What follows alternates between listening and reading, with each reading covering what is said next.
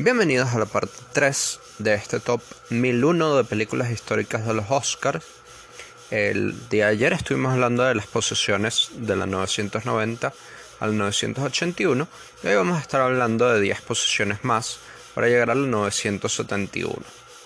La primera película en la posición 980 es Birdman of Alcatraz, dirigida por John Frankenheimer de 1962. Esta película tuvo cuatro nominaciones a los premios Oscars. Estuvo nominado a Mejor Actor Principal, Burland Caster, a Mejor Actor Secundario, Telly Savalas, y a Mejor Actriz Secundaria, Thelma Ritter. Thelma Ritter es muy conocida porque hasta el año pasado tenía el récord de la actriz con mayor cantidad de nominaciones sin ganar eh, el premio, que, que fue pues un récord que sobrepasó Glenn Close al perder por The Wife. También estuvo nominada, su cuarta nominación mejor dicho, eh, para Birdman of Alcatraz fue Mejor Dirección de Fotografía. Esta película eh, tiene un 78 en Internet Movie Database, un 76 en Metacritics y un 82% de aprobación en Rotten Tomatoes. Eh, Caster interpreta a un convicto por asesinato, quien además eh, pues se le da una cadena perpetua por asesinar a alguien dentro de la prisión. Eh, esto hace que lo deciden colocarlo en aislamiento por el resto de su vida y él pues comienza a, a tener una cierta devoción por crear, o por criar, mejor dicho, aves. Por lo cual recibe el nombre de Birdman of Alcatraz. En la posición 979 está la película 1990 Awakenings eh, de la directora Penny Marshall. Es la primera película que está en el top eh, dirigida por una mujer.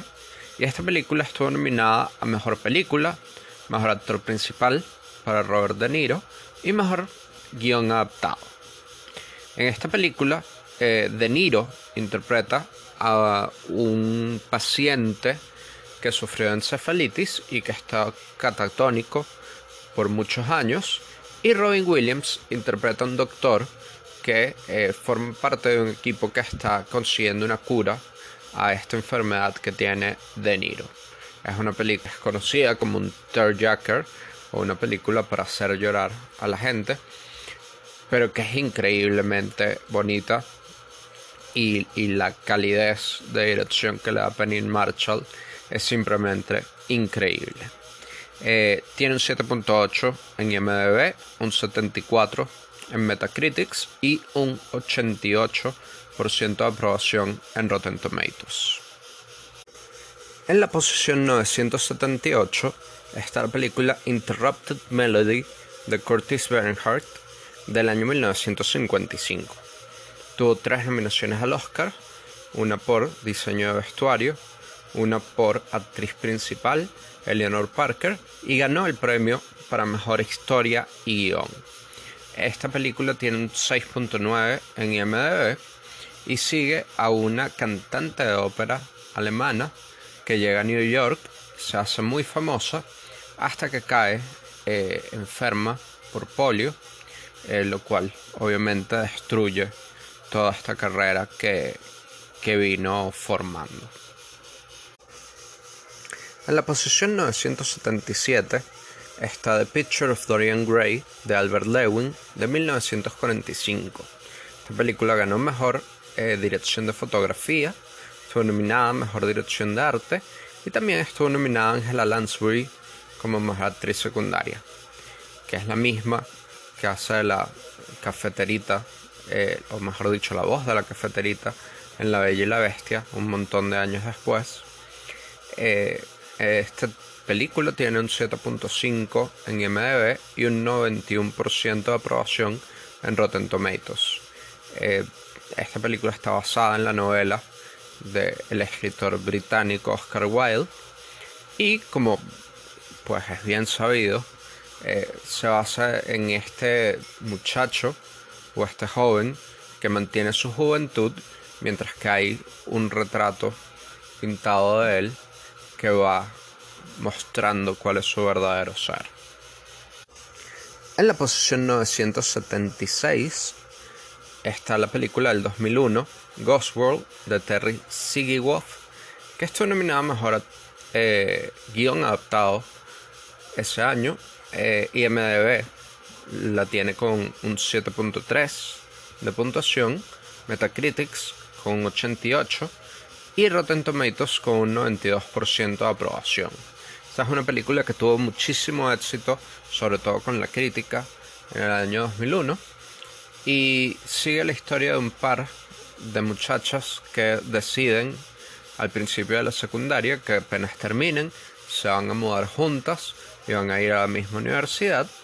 Y efectivamente cuando terminan el bachillerato lo hacen, se mudan juntas eh, y, lo, lo, peculiar o lo particular de este par de muchachas que son bastante contraídas, son de este tipo de muchachas que están alejadas burlándose de la gente.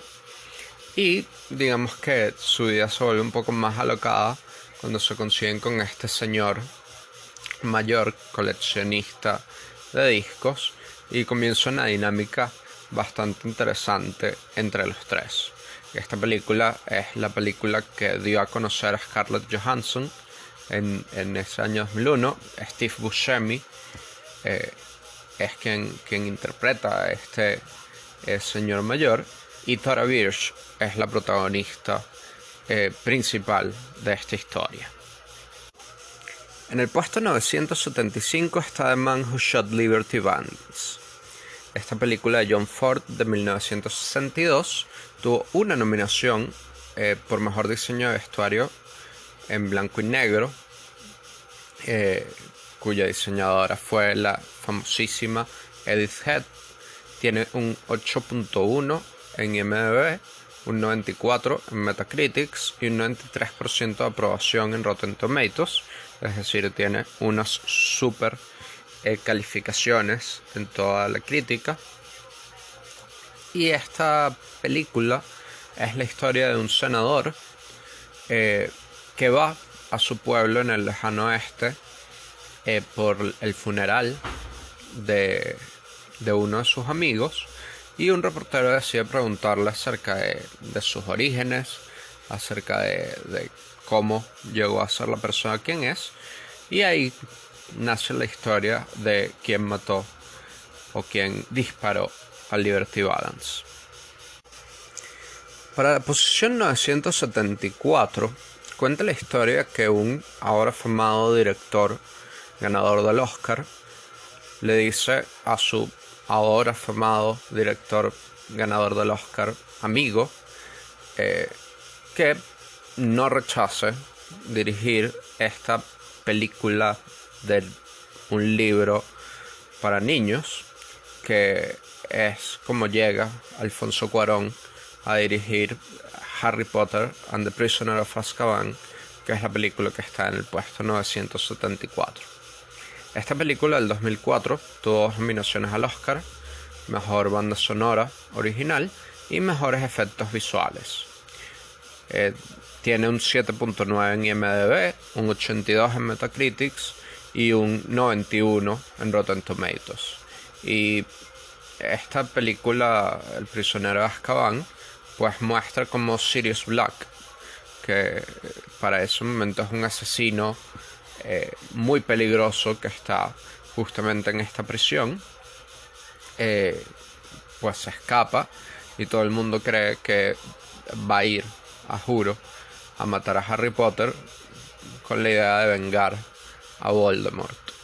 Eh, Cuarón nuevamente fue, se le ofreció este, este, la dirección de esta película luego que Chris Columbus, quien dirigió eh, la Piedra Filosofal y La Cámara de los Secretos eh, decidiera salirse de, la saga y Cuarón dice la historia que dijo no, yo no voy a dirigir otro cuento infantil, no estoy ya en esta onda, en esta etapa de mi vida. Eh, pero Guillermo del Toro le dice, quédate quieto y ve y dirige esta película y terminó pues probablemente con, la mejor de las películas de Harry Potter en términos de, lenguaje cinematográfico eh, para los que ven las ocho películas en orden aquí hay un cambio narrativo bastante importante y sin duda alguna es debido a, a la impresionante dirección de Cuarón. En la posición 973 está la película de 1930 Morocco de Joseph von Stenberg. Esta película tuvo cuatro nominaciones, una por la dirección de von Stenberg, una para mejor actriz principal, eh, por, eh, por la actuación de Marlene Dietrich, una por dirección de fotografía y otra por dirección de arte. Esta película tiene un 7.1 en IMDb y un 100% de aprobación en Rotten Tomatoes. Eh, en esta película, Dietrich interpreta a una cantante de cabaret que recién llega a trabajar a una ciudad de Marruecos y un legionario eh, francés llega a, ese mismo pueblo y estos dos comienzan como una especie de atracción, eh, pero al mismo tiempo los dos intentan como ocultar parte de quienes son ellos. Entonces es una relación eh, donde los dos de alguna forma se están engañando y la idea es ver en qué termina eso. En el puesto 972 está la película A Free Soul de Clarence Brown de 1931.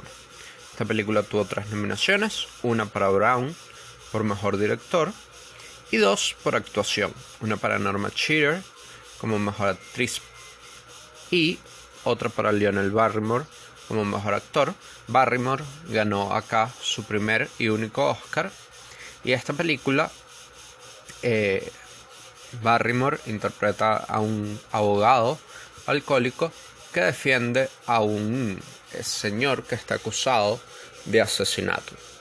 Su hija, que es Cheater, pues comienza a tener una especie de affair con el cliente del personaje de Barrymore y digamos que él no está muy feliz con que su hija se mezcle con este acusado de asesinato.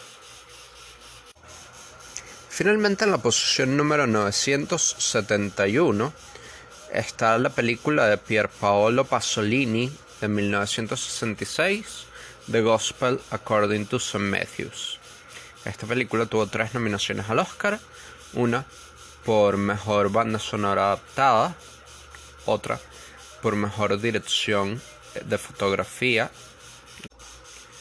En el puesto número 971 está eh, The Gospel According to St. Matthews de Pierpaolo Pasolini de 1964. Esta película eh, tuvo tres nominaciones al Oscar, una por diseño de vestuario, otra por diseño eh, de la dirección de arte, estas dos en blanco y negro, y una por banda sonora adaptada. Esta película tiene un 7.8 en IMDb y un 94% de aprobación en Rotten Tomatoes. Y, es, Pasolini, como un director bastante, eh, digamos, eh, apasionado y con una visión política bastante clara, pues decide dar esta versión de la vida de Jesucristo vista desde Mateo eh, o desde las escrituras de Mateo en la cual se muestra un Jesús que es un poco menos eh, desarraigado